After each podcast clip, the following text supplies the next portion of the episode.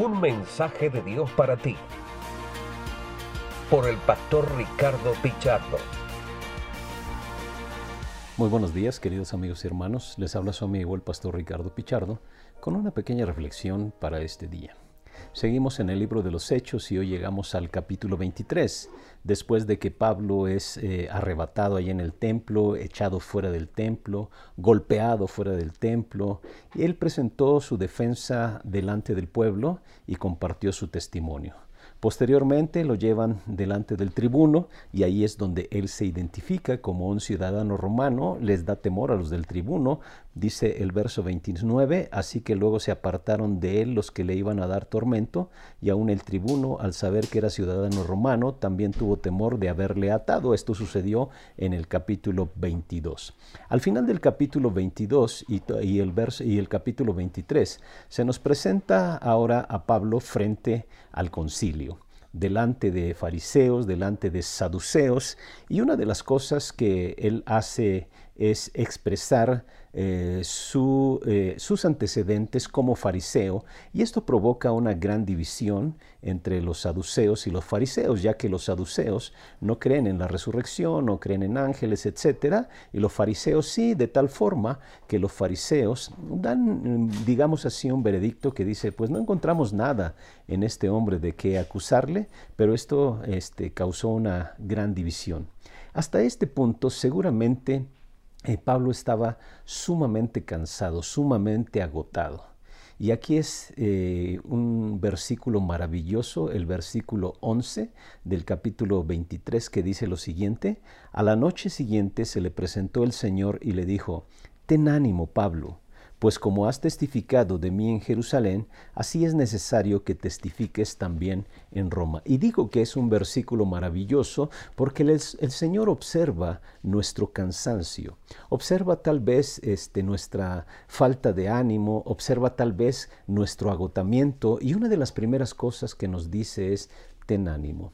Siempre que el Señor quiere eh, eh, eh, que usted se enfoque en su vida y se enfoque en los planes y propósitos, el Señor dice, ten ánimo. ¿Y por qué nos dice ten ánimo? ¿Por qué le dijo a Pablo, ten ánimo? ¿Por qué le dijo en Mateo 9 al paralítico, ten ánimo? Porque lo necesitamos.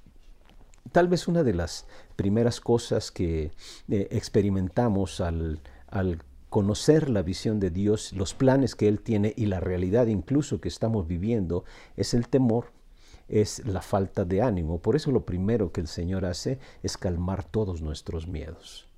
Tal vez usted está pasando en estos tiempos difíciles tensiones, presiones, y eso le ha llevado a una falta de ánimo o incluso le ha llevado a experimentar temores acerca del futuro. El Señor le dice en, esta, en este día, ten ánimo. Lo primero que el Señor quiere hacer con nosotros es aplacar toda clase de temores. Su presencia con nosotros de verdad disipa toda clase de temores.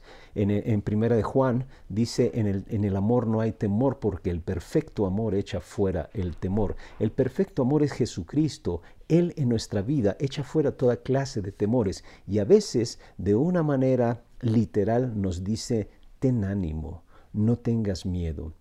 Y aquí al apóstol Pablo le dice que así como ha dado testimonio, seguirá testificando, incluso va a testificar en Roma. Él le dice, tienes que estar fortalecido porque hay un gran plan y hay un gran propósito todavía para ti por delante.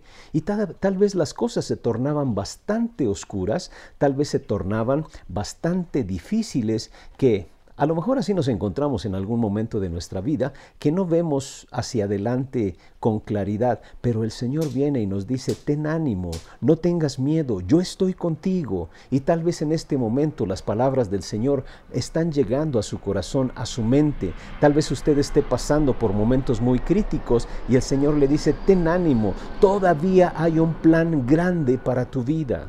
El Señor quiere que usted dé testimonio a muchos de quién es Él, pero también de qué ha hecho en su vida. Y una de las grandes cosas que Jesucristo hace en nuestra vida es aplacar toda clase de temores.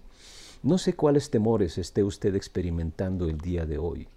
Tal vez temor al futuro, tal vez temor eh, por problemas con la economía, tal vez temor por asuntos de salud, por asuntos de la misma pandemia, pero esta, este día el Señor le dice, ten ánimo, porque tienes que dar testimonio delante de muchos de lo que Dios ha hecho en tu vida. Fortalézcase en el Señor, fortalézcase en el Espíritu que Él ha puesto en nosotros, su Espíritu que nos consuela, su Espíritu que está caminando al lado de nosotros. Él es el Paracletos, el que está hombro con hombro con nosotros para animarlos, para fortalecernos, para impulsarlos, impulsarnos. Y entonces cobre ánimo el día de hoy. Observe lo que está sucediendo, eso es su realidad. Pero alguna vez le dije, basado en el Evangelio de Juan, que Jesucristo es la verdad. Yo soy el camino, la verdad y la vida, dijo Jesucristo. Y la verdad quiere transformar esa realidad de su vida que tal vez se torna bastante difícil y el día de hoy le dice, ten ánimo, no tengas miedo, yo estoy contigo. Fortalezcase el día, del, el día de hoy en el Señor, cobre ánimo y dé testimonio de las maravillas que Dios ha hecho en su vida e incluso dé gracias a Dios por adelantado de las maravillas que Él hará de aquí en adelante en su vida también y comparta ese testimonio con otros. También usted brinde palabras de ánimo a otras personas. Que Dios le bendiga y tenga un excelente día. Este ha sido un mensaje de Dios para ti por el pastor Ricardo Pichardo.